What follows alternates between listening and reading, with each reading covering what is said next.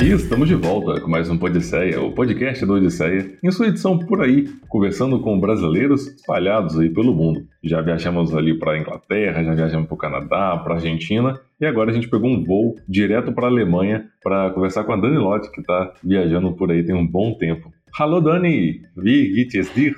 Mir geht's gut. Wie geht's Ihnen? Ah, alles gut. Eu sei um pouquinho de, de, alemão só, minha bisavó era alemã, e aí ela conversava em alemão o tempo todo em casa, meio que eu aprendi um pouquinho, né? Eu sou Hoffmann, minha família veio, veio de Stuttgart pra cá, aí aprendi um pouquinho de alemão, já, eu, eu pelo menos sei pedir uma cerveja e já não morro de fome. É, bom, é só. Aqui na Alemanha é. Faz amizades. É, é saber pedir uma cerveja, você já faz uma amizade. Ein Bier, ein Wurst, você já. você já faz amigos.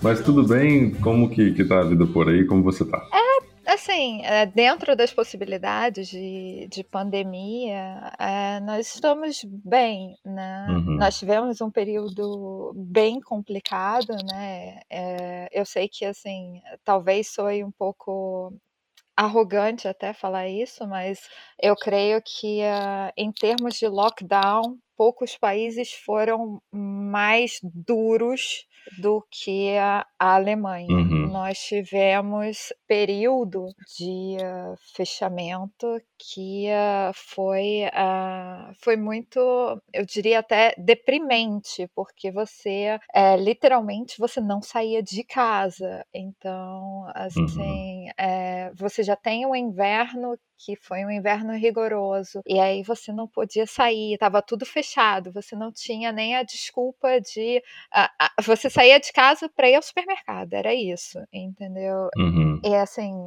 fazer amizades é, já é, assim, já é meio difícil e, e você não ter é, não ter a possibilidade de sair de casa foi foi assim muito difícil até para passear e essas coisas. A polícia estava estavam pegando no pé mesmo, eram multas pesadas, você tinha que se justificar. Então, assim, foram foram meses muito, muito difíceis pra gente. E pro povo alemão que gosta de, de socializar, pelo menos com os amigos, assim, deve ter sido um baque, né? É, de ter essa, essa saída cerceada, né? Inicialmente, assim, nós tivemos quatro lockdowns, assim, na verdade, uhum. é, foram dois lockdowns, mas foram no segundo lockdown foram tendo vários níveis diferentes, porque começaram a ter protestos no segundo lockdown. Uhum. Mas no primeiro lockdown, os alemães aderiram mesmo, porque houve muito medo, porque principalmente aqui na, na Bavária, né, aqui em Munique,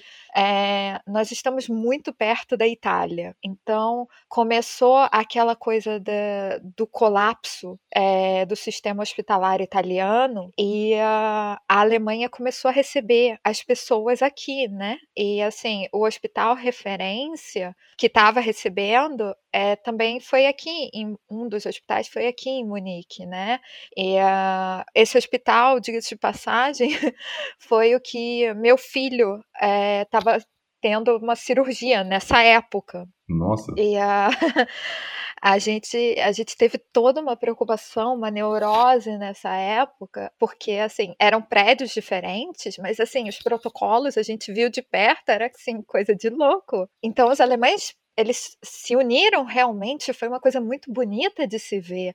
E aí, eu, eu, eu já, assim, quando eu me mudei para cá, eu, eu me mudei com aquela noção de, não, a gente está saindo do Brasil uh, na Europa, que é a Grécia, uhum. que, assim, completamente apaixonada pela Grécia, mas exatamente porque era o Brasil na Europa. Sim. E é, aí eu pensei, agora eu tô indo para Europa, Europa, né? É, assim, quando você pensa em Europa, você pensa em França, Alemanha e Inglaterra, principalmente, assim, na minha cabeça. É, e aí você vê toda essa união, todo mundo sabe, os preços não aumentavam das coisas, uh, não teve aquela coisa que teve nos Estados Unidos da corrida do papel higiênico. Ah, aqui também teve isso. É, aqui na Bavária, pelo menos, não teve. Uhum. Aqui em uhum. Munique, eu não vi. É, eu ouvi relatos que em Berlim teve, mas uh, aqui em Munique eu não vi. Uhum. Uh, eu, eu não tive falta de absolutamente nada durante a pandemia. Que bom. Mas o segundo lockdown já foi muito diferente.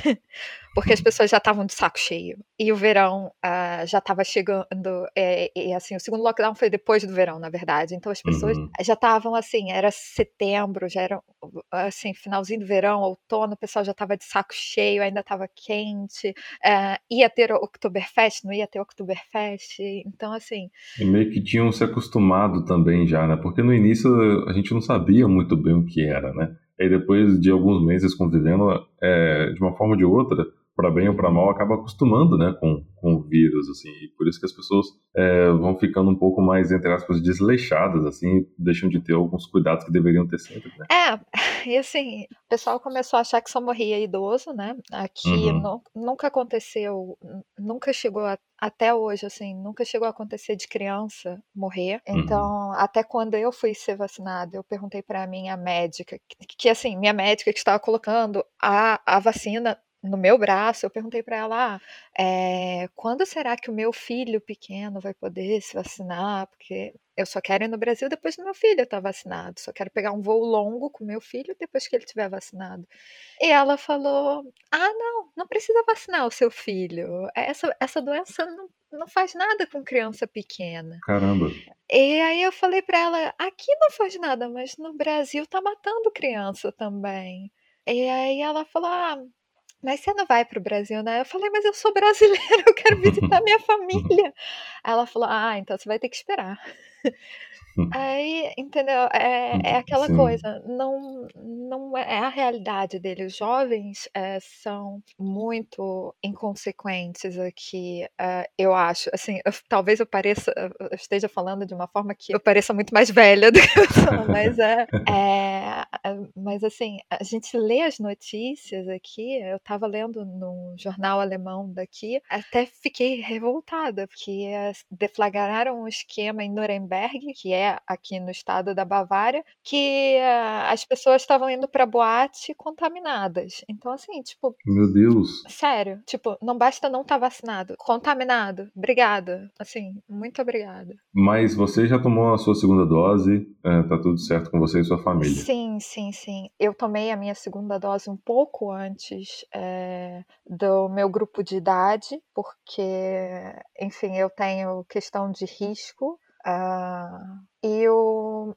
por uma trombose que eu tive, enfim, tive embolia, é, embolismo pulmonar, então por isso eu tive que tomar a vacina antes. Então, pela questão de risco, é, eu tomei a vacina antes e o meu marido ele tomou é, ele é, na época que ninguém queria tomar a AstraZeneca eles então fizeram um grupo especial de pessoas que assinavam um termo de risco e aí podiam tomar antes. E aí o meu marido assinou esse termo de risco e tomou a AstraZeneca. E aí graças a isso em em julho, ah, nós dois tomamos a segunda dose. Ele, eu tomei no começo, eu ah, tomei ah, dois dias depois meu marido tomou. Então assim, desde o comecinho de julho a gente já estava ah, vacinado. Agora daqui a no final, comecinho em janeiro a gente deve tomar a terceira dose. Ah, que ótimo. Bom, e aí para a gente entrar no assunto de vez da Alemanha, fazer uma pergunta que eu sempre faço para os nossos convidados, que é o seguinte: o que que você está fazendo aí? Bom, eu vim para cá por dois motivos,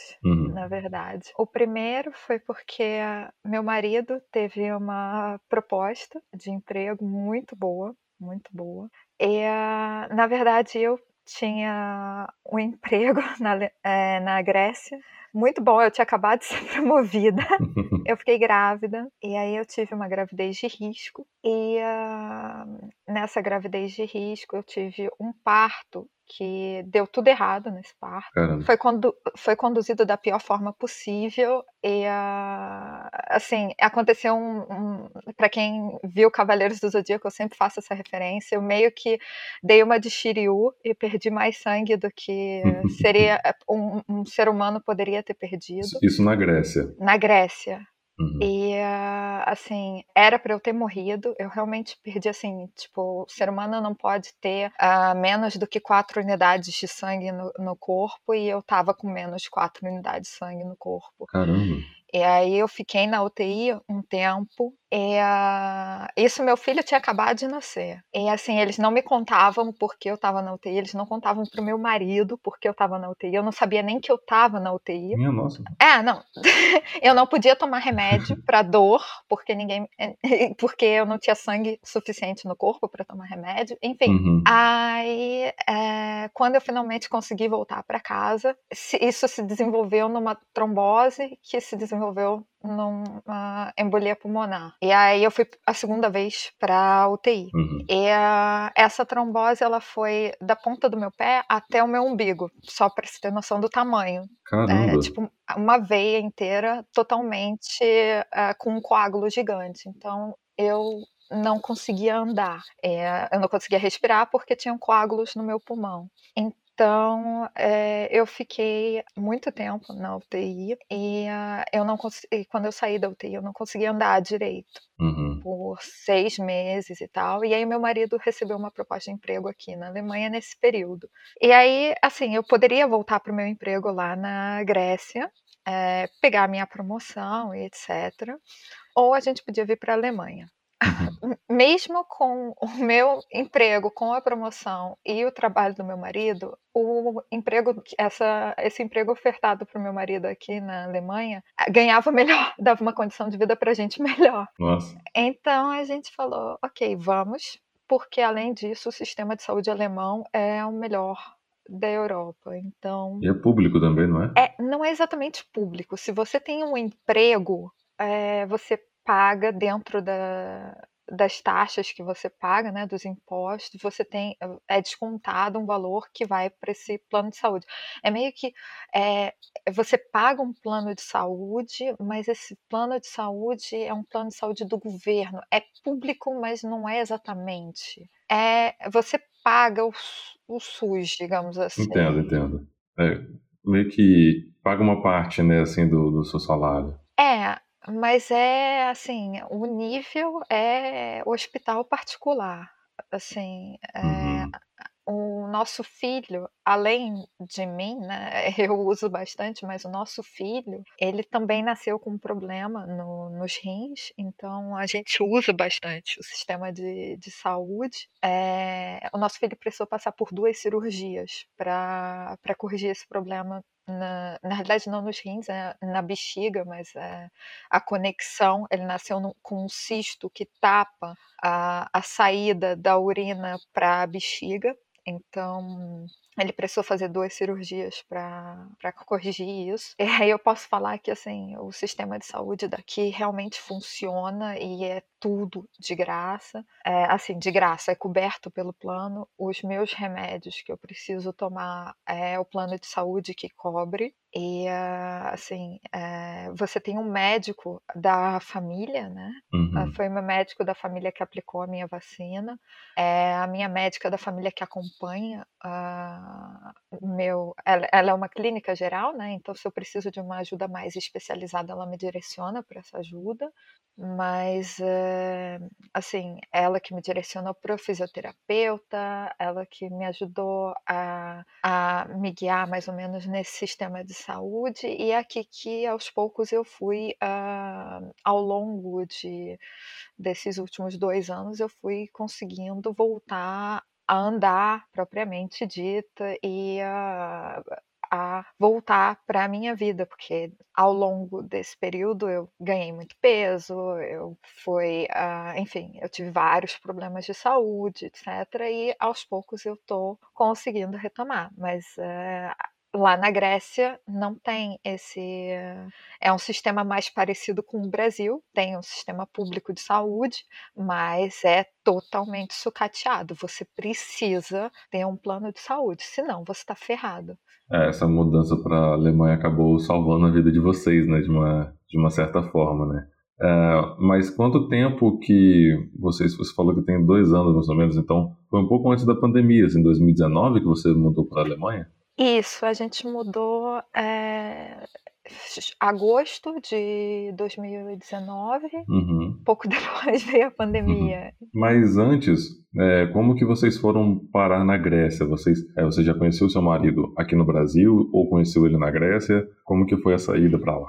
Na verdade, eu não conheci meu marido do Brasil, eu conheci meu marido na Grécia. Uhum. Eu tinha um amigo que estava trabalhando na, na Grécia, e uh, esse meu amigo uh, precisava de uma pessoa que tivesse um background em uh, economia, que soubesse inglês fluente, que tivesse disposto a aprender grego. Eu sempre quis aprender grego e uh, eu sou formada em relações internacionais com ênfase em, econ em economia, né? em economia internacional. Falei com ele, eu já estava pronta para sair do Brasil já há algum tempo, desde, eu, enfim, dois, é, eu saí do Brasil em setembro de 2014. Uh, desde o começo de 2014, uh, bom, sou formada em relações internacionais, então eu estudei bastante ciência política. Eu já estava vendo que a vaca estava indo para o brejo, já tinha alguns anos. E aí eu estava procurando o que, para onde ir. Eu já estava com dois mestrados engatilhados nos Estados Unidos. Uhum. Mas confesso que eu sempre fui muito uh, certinha, eu sempre fiquei muito, sempre fui muito estudiosa, sempre, sempre fiquei muito e, e um era, era um college mesmo, em, mais católicos, coisa fechada, que eu ia ficar presa estudando. E aí eu falei, cara, uhum. 20, 20 e poucos anos, eu passei minha vida inteira até agora só estudando. Tá na hora de meter a louca. Não, honestamente, foi isso que eu pensei. Tá na hora de meter a louca. e aí eu falei, vou ganhar meu dinheiro e vou, é, vou passar uns dois, três anos trabalhando na Grécia e depois eu vou e faço mestrado na Alemanha. Já estava pensando em vir para a Alemanha. Uhum. É, desde aquela época.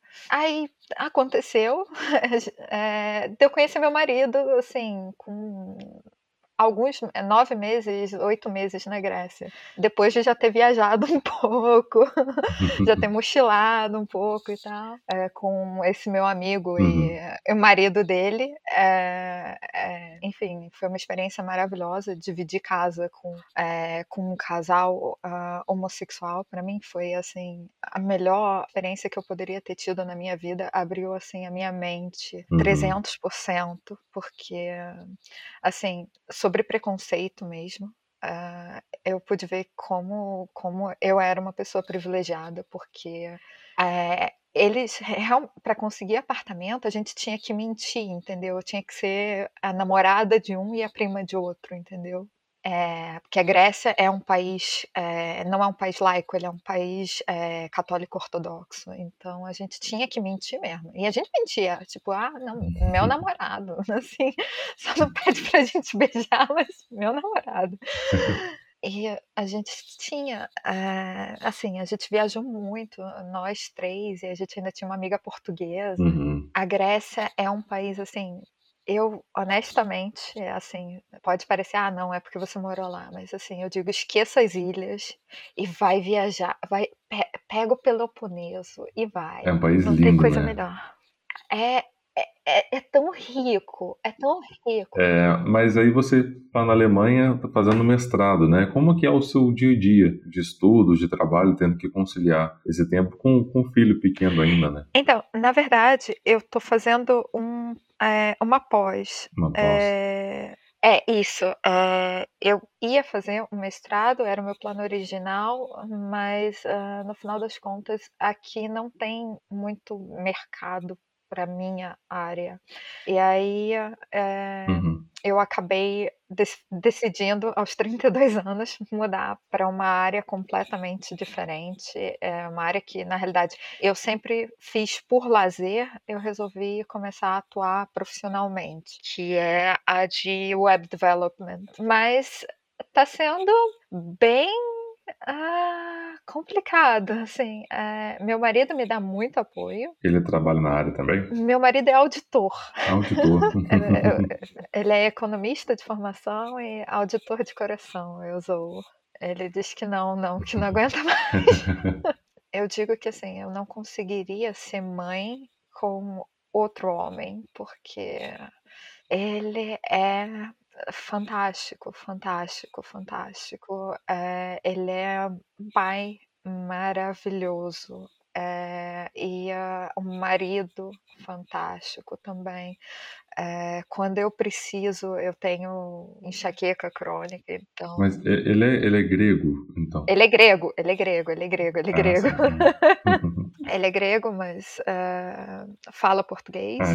Ah, aprendeu português ao longo desses seis anos e meio que nós estamos juntos. É, na realidade, a gente fala inglês um com o outro. Uh, na realidade, uma mistura de inglês, português, grego. A gente mete o que vem na cabeça, depende do, do tema que a gente está conversando. A melhor palavra no melhor idioma possível na hora. Né? É, normalmente é isso. Ou depende de quem está no meio também, ou quem está ouvindo. É, é, do lado de fora, às vezes a gente fala em grego, ou então se a gente notar que tem grego por perto, a gente fala em português. É, é uhum. Depende.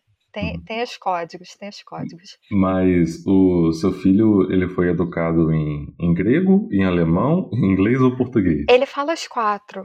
Os quatro. Ele fala os quatro. Ah, é, é muito engraçado, porque a gente teve uma. É, na, a gente leu bastante sobre o tema, né? Uma, era uma grande preocupação nossa uhum. dele falar os três idiomas, né? A língua social e as nossas línguas, né? Uhum. E aí é, existe um livro, eu não tô, eu dei de, na realidade eu não dei de presente, eu emprestei, mas quando você empresta livro é quase como se estivesse dando. Tem um livro que três pais que são PhD em linguística fizeram, falando sobre como pa, é, pais trilingües é, devem fazer com seus filhos, para que eles mantenham as línguas maternas. E aí eles dizem que você tem que ser consistente e, uh, e manter. Uh, cada pai tem que ser consistente com o seu idioma. Então a gente faz isso. E quando a gente. E, então chegou um ponto, ele tem dois anos e nove meses. Chegou um ponto agora que quando nós não somos consistentes, ele cobra consistência. Uhum. Então, quando eu vou corrigi-lo, que ele falou algo errado em grego, ele vira para mim: Não, mamãe, não, você tem que falar português. Então, assim, é uma coisa boba, mas ele, ele vira, ele fala, babá, pame hipo. Só que não é hipo, é hipno, vamos dormir. Uhum. Eu falo, Yane, hipno. Aí ele vira, não, mamãe, mimir. não, não. É muito bonitinho, porque ele realmente quer aprender. Então, ele, quando ele não sabe uma palavra, ele vira para a gente e fala, mamãe, Entschuldigung. Aí eu falo para ele, desculpa. Aí ele já sabe, da próxima vez ele vai me falar desculpa, ele não vai falar Entschuldigung. Uhum.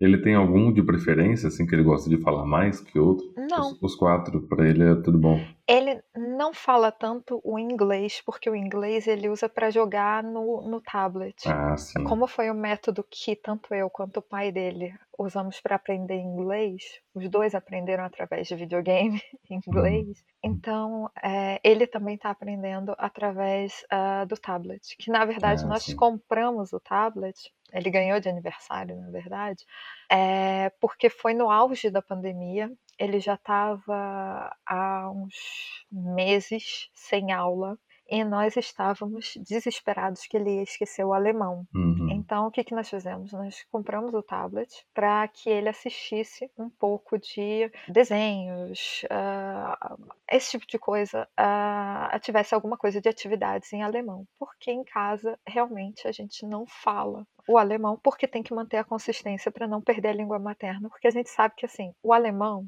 a língua social, ele vai aprender, porque aqui na uhum. Alemanha tudo é voltado para você aprender alemão. É um país extremamente focado em que você aprenda o idioma deles e que ele te exclui se você não aprender o idioma.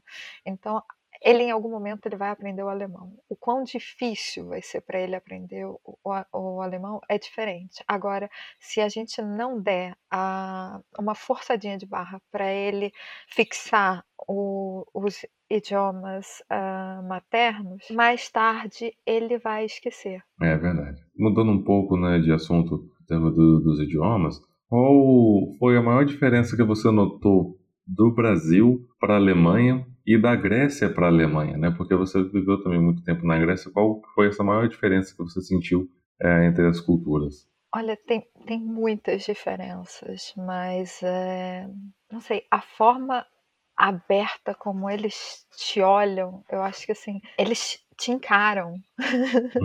Sabe, quando você tá na rua, quando você tá no ônibus e a pessoa quer te encarar, ela vai te encarar. Uhum.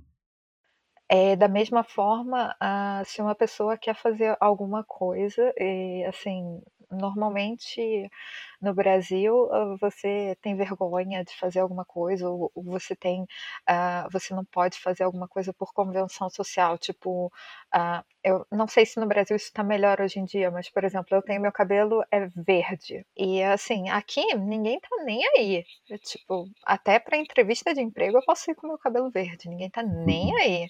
Aí eu, eu sentia, assim, eu era meio que ovelha negra por ter o meu, meu cabelo colorido, sabe? Eu, uhum. eu, eu, recebia muitos comentários e até quando eu pintava só de preto, sabe? Um preto azulado já era um motivo para ouvir comentários, uhum. sabe? É, é uma coisa muito, muito estranha. E a, a segurança, ah, como, como fator, assim, uh, a, segurança aqui de você sair a hora que for, a hora que for, e uh, não precisar se preocupar, e sei lá, eu nunca, para falar a verdade, em sete anos de sete anos e pouquinho de Europa, Uh, eu só fui, só recebi assim uma uma daqueles uh, daquelas cantadas de pedreiro que fala, né? Uma vez foi assim há poucos meses atrás, quando eu estava na, na Hauptbahnhof, que é a estação central, que eu estava pegando uma baldeação, e aí eu recebi um comentário que era de um velho que eu não duvido nada que estava bêbado, entendeu? É, é, é a única vez. E assim, eu já, já, já usei cosplay, uh, já, já fui eh, a evento, e, então assim, tipo, já usei cosplay de, de Sailor, entendeu? Então, e nunca, nunca ninguém mexeu comigo, não, não teve. Então, assim, já andei por lugar que se você olha, parece, sabe, parece o, ao redor do, do engenhão uh, escuro, tarde da noite e eh, sem policiamento nenhum e tipo é, no, no Rio eu ficaria preocupada, mas ali tava, tipo, não me aconteceu nada. E é uma coisa que a gente demora um pouco para virar chavinha, né? Entender que é seguro de fato, né? Porque a gente cria a gente cresce com esse sentimento de insegurança, tanto aqui no, em Vitória quanto no Rio de Janeiro, é, a gente tem muito isso, né? E aí, quando chega num lugar que você não precisa se preocupar com isso, acho que demora um pouco, né, até virar essa chavinha da segurança, né? Sim, é. é assim, como eu, eu já morava uh, na Grécia anteriormente, hoje em dia aqui na Alemanha eu já espero isso. Uhum. Se, é, eh, para mim, hoje em dia, já é, já é o contrário, né? se uhum. é, eu, me, eu me preocupo indo ao Brasil toda vez de será que eu ainda consigo notar as situações e me proteger pro, é, apropriadamente. Uhum. Você chegou a voltar para o Brasil? Uma vez para apresentar o meu marido, na época namorado, para minha família. Ah, sim. Uhum. É, depois disso, tentei várias vezes, mas nunca dava certo e veio a pandemia. Só ano passado eu tive que cancelar duas vezes e tá altos problemas. É, como que foi você, voltando um pouquinho no tema da pandemia, passar por ela com um filho pequeno, né? Assim, você chegou a comentar que ele ficou muito tempo sem aula, essa preocupação dele esquecer o alemão. Como que foi ter também um pouco mais de tempo com ele, mas ao mesmo tempo é, entender toda a situação é, e explicar para ele o que estava acontecendo? Honestamente, para mim e para o meu marido trabalhando de casa foi, uh, foi enlouquecedor. Porque uhum. a gente não podia sair de casa, né? Principalmente durante o segundo lockdown, que ele já estava maior, já conseguia correr, já queria espaço. Foi muito, muito, muito complicado, porque ele estava numa idade que, enfim, ele não queria o tablet. É, a gente deu o tablet, mas ele só hoje em dia que ele para para assistir alguma coisa, mesmo assim ele não assiste nenhum filme inteiro. Ele, ele simplesmente, ele até gosta do tablet, ele usa, uhum. ele gosta de assistir Peppa Pig, mas ele gosta exatamente porque são episódios de 10 minutos. Uhum. Ele é uma criança extremamente ativa, é, talvez até por ser uma criança da pandemia. É, então, assim, os nossos vizinhos eles não eram muito adeptos de máscara. Por isso, nós ficávamos muito preocupados em sair de casa. Nós morávamos numa casa, nós tínhamos jardim, nós nos mudamos recentemente para um apartamento, mas durante esse período todo nós tínhamos uma casa, nós tínhamos um jardim, nós tínhamos a possibilidade de aproveitar esse jardim, mas na verdade nós não tínhamos. Por quê? Porque os nossos vizinhos dos dois lados não usavam máscara e os jardins eram colados, eram jardins pequenos e colados. Então, assim, eu não ia colocar o meu filho para brincar aglomerado com essas famílias que assim uh, esses vizinhos eu não cheguei a conhecer eu já conheço uhum. uh, assim em dois meses eu já conheci todos os meus vizinhos desse novo prédio mas esses uhum. outros vizinhos eles não eram uh, nesse prédio eles são estrangeiros no outro eles sabiam que nós éramos estrangeiros e era um,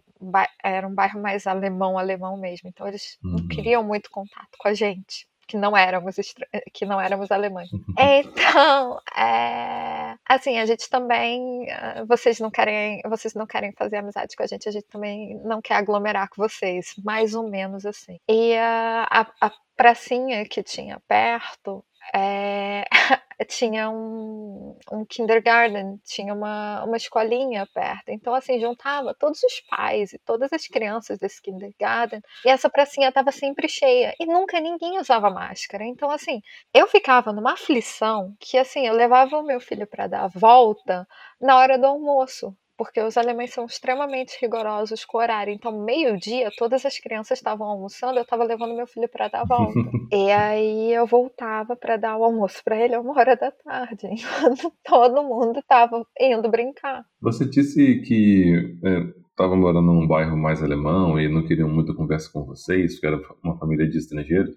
Mas falando um pouco da, da própria sociedade é, alemã mesmo, é, Existe ainda, não sei se em Munique tanto, mas se existe um pouco dessa divisão que, que ficou um pouco da Alemanha Oriental e Ocidental, você consegue perceber isso hoje em dia ainda? Bom, o Munique em si ela é, eu imagino, eu não conheço muito, eu conheço bem a Bavária. Eu viajei, mesmo antes de casar com o meu marido, mesmo antes de conhecer o meu marido, eu mochilei pela Bavária. Eu sempre fui apaixonada pela, pelas histórias daqui, então uh, eu conheci bastante a Bavária. Eu não conheço as outras regiões da Alemanha, mesmo é, é maravilhoso. Aqui uh, é, você tem áreas fantásticas. Eu sou apaixonada pela cidade de Rothenburg ob der Taube.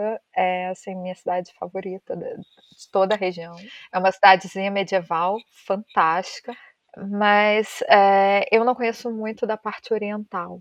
Então, mas você vê que as pessoas mais velhas, elas têm um pensamento muito fechado com relação aos estrangeiros. Esse bairro que eu morava, a gente conseguiu, na verdade, não era nem para a gente ter conseguido casa lá, era um bairro muito, enfim, é um bairro classe média alta e tal, mas o dono do, do, da casa, ele estava se mudando para os Estados Unidos por dois anos e uh, ele queria alguém que só ficasse dentro da casa durante esse período. Ele cobrava um valor que era relativamente baixo para o que era a casa.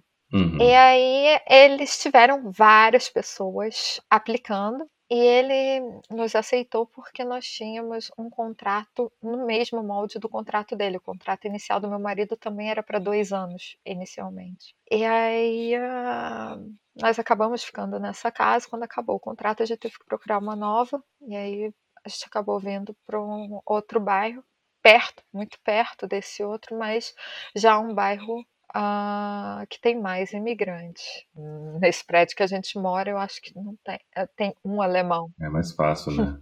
é. é. E como que é, essa relação do alemão com o brasileiro, né? Porque a gente, pelo que eu vejo daqui, a percepção das pessoas, no geral, mudam de acordo com o tempo sobre o Brasil e o próprio brasileiro. Assim, alguns amigos já me falaram que hoje acabam olhando para a gente com um pouco mais de pena do que olhava há alguns anos e tal. E como que é essa relação do alemão hoje com o brasileiro e o Brasil? Olha, quando eu converso com, com as pessoas, é... aqui é uma coisa que a primeira pergunta que me faz, o alemão é muito ligado, muito politizado, né? E aí a uhum. primeira pergunta, não importa com quem eu fale, é muito engraçado. E eles sempre, a primeira pergunta que fazem, por causa do sotaque, é da onde eu sou. E aí, o engraçado uhum. é que antigamente, né, quando eu viajei para cá a primeira vez para mochilar, sempre me falavam de carnaval, né? E quando eu viajei para cá era dezembro de 2014, então a Dilma estava no poder. Sim. E aí me, per me perguntavam de carnaval, porque carioca, né? Carnaval, essas coisas. Hoje em dia, mas, meu Deus, como é que colocaram Bolsonaro no poder? Esse homem é horrível. O que, que é isso? Que tá morrendo muita gente, que não sei o que. Uhum. Mas todo mundo. Mas é assim, não tem uma pessoa, uma pessoa que eu converse que não fale mal. Não tem uhum. uma pessoa. E assim, uh, fui, fui buscar meu óculos e o, o, o sujeito que estava fazendo as verificações para fazer meu óculos, ele, tipo, meia hora falando mal do Bolsonaro. Cara, eu sei, eu não eu, eu, eu, eu grávida vomitando fui votar contra ele, mas não deu certo. não deu certo, não posso fazer nada. É, e a Alemanha passou por um período muito grande de, de estabilidade com Angela Merkel, né? E agora ela tá saindo do poder. Agora tá entrando uma outra pessoa, também tá, tá tendo essa mudança política dentro da Alemanha, né? Gente, é, essa, essa eleição eu particularmente eu acho que o, o, governo, o partido dela fez uma besteira tão grande, mas tão grande, não é porque é daqui, não, mas é que assim, a pessoa que eles colocaram, o Laschet, ele era o ministro-presidente, o governador, né, vamos colocar assim, é, de Berlim, se, se, eu bem me lembro. E uh, ele estava concorrendo internamente, eles têm, tipo, nos Estados Unidos, primeiro tem o interno para depois uh, ver quem é que vai disputar contra os outros partidos. Uhum. E uh, correndo contra ele era o Suda, que é o, é o ministro-presidente aqui da Bavária. Uhum. E assim, durante a pandemia, é, e aí é importante é, comentar que assim a pandemia aqui na Alemanha ela teve vários escândalos políticos. É, um dos principais pontos da a, a CSU, CDU ter perdido a eleição foram os escândalos políticos durante a não só, mas uh, também os escândalos políticos durante a pandemia e um escândalo político que tiveram uh, relativo a, um, a, uma auditoria. O que acontece é que uh, esse Laschet que foi o que concorreu, ele é meio picolé de chuchu, sabe? Uhum. Ele não, foi muito bem na, na, gestão da pandemia, sabe? E o, e o Suda, ele foi melhor aqui. Eu posso falar que como moradora que assim o governo aqui na Bavária ele é bom ah, assim, o prefeito é da, da SPD, que é o, o que ganhou, né, de fato.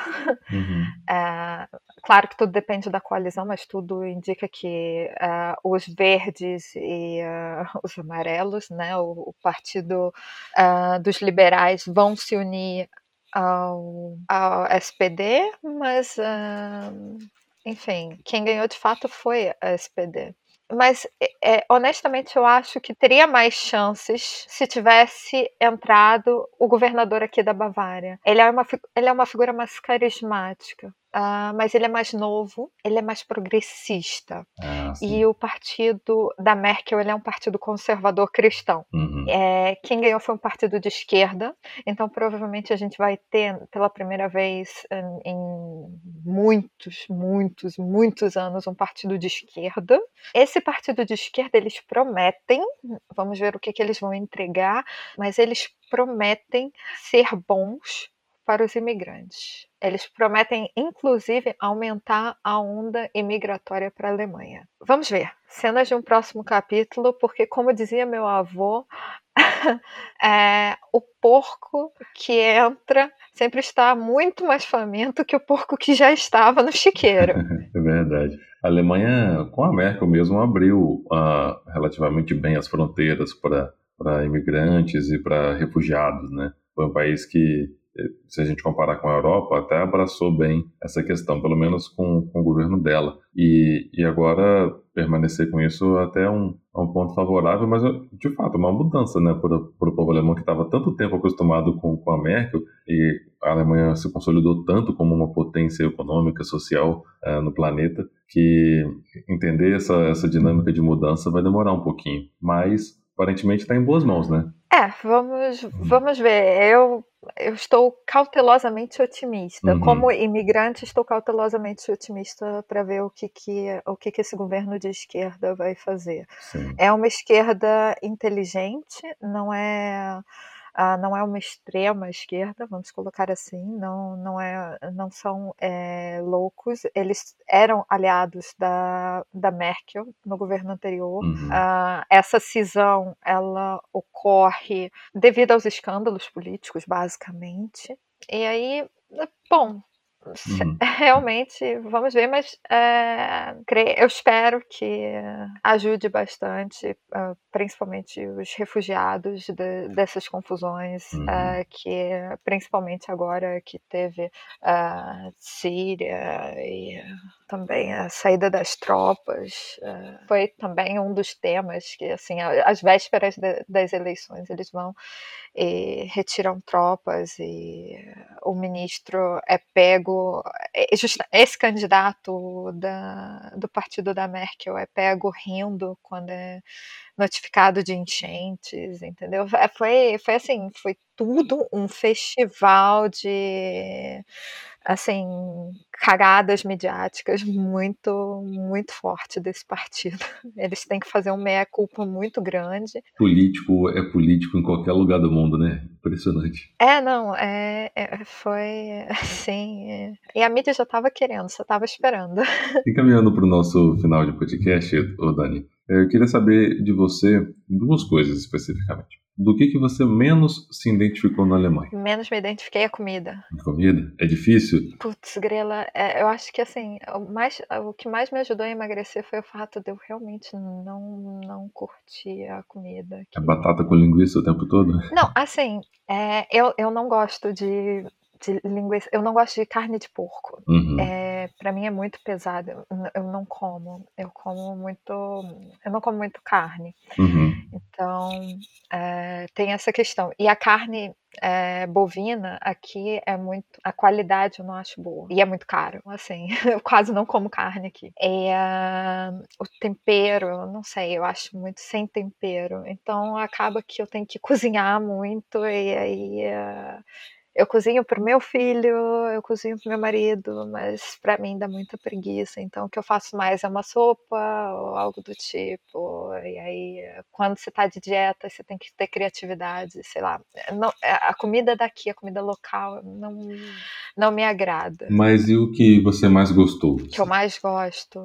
As opções de coisas e toda a infraestrutura que você tem para quem tem filhos. Uhum. Então, assim, uh, você tem uh, as atividades que você precisa para o seu filho. Você, uh, você tem natação para bebê, é uma coisa super comum. Tem em todo bairro, você tem disponibilidade de natação para o seu filho desde muito pequeno desde bebê mesmo.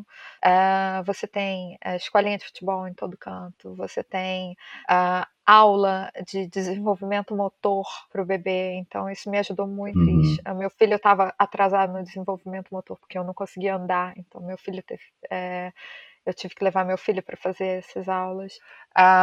todo o ônibus tem espaço para carrinho e cadeira de rodas, assim, pelo menos três, loca três lugares, pelo menos a maioria deles tem quatro, alguns têm seis, alguns têm oito lugares para carrinho e cadeira de roda. É, metrô tem, você. Então, é, todos os locais eles estão prontos para te atender, uh, pensando na possibilidade de você ter uma criança junto com você. Isso é ótimo, então, né? isso é o que eu mais gosto. Eu, como mãe, todos os shoppings têm vários elevadores, elevadores grandes para fazer carrinho. Então, assim, isso para eh, você que é mãe, é assim, olha, é muito bom ser recebida, assim, Facilita se a vida, sente né? abraçada, se sente abraçada, de verdade. E você pretende ficar por muito tempo? Mim, a gente ficaria, mas uh, sempre tem aquela possibilidade de, uh, eu sou neta de militar e meu pai criou a gente no esquema de nós vamos aonde tem emprego. Então, assim, se, se surgir uma oferta melhor do que tem aqui, de, ter, de dar uma vida melhor para o meu filho do que a gente dá uhum, aqui, ótimo. a gente vai. É, Dani, muito obrigado pela conversa, foi um papo muito legal. Obrigado pelo seu tempo, já está ficando isso, tarde por aí, né? Não quero te tomar muito mais. Muito obrigado pela conversa, pela disponibilidade, pela sinceridade, por falar não, e se abrir um pouco com a sua vida aí na Alemanha. Obrigado. Tem uma boa, uma boa tarde aí, né? É, que passou das seis agora, vou passar aquele cafezinho para preparar a hora da noite agora. Ok, então, uma boa noite, então. tchau, tchau. Tchau, tchau.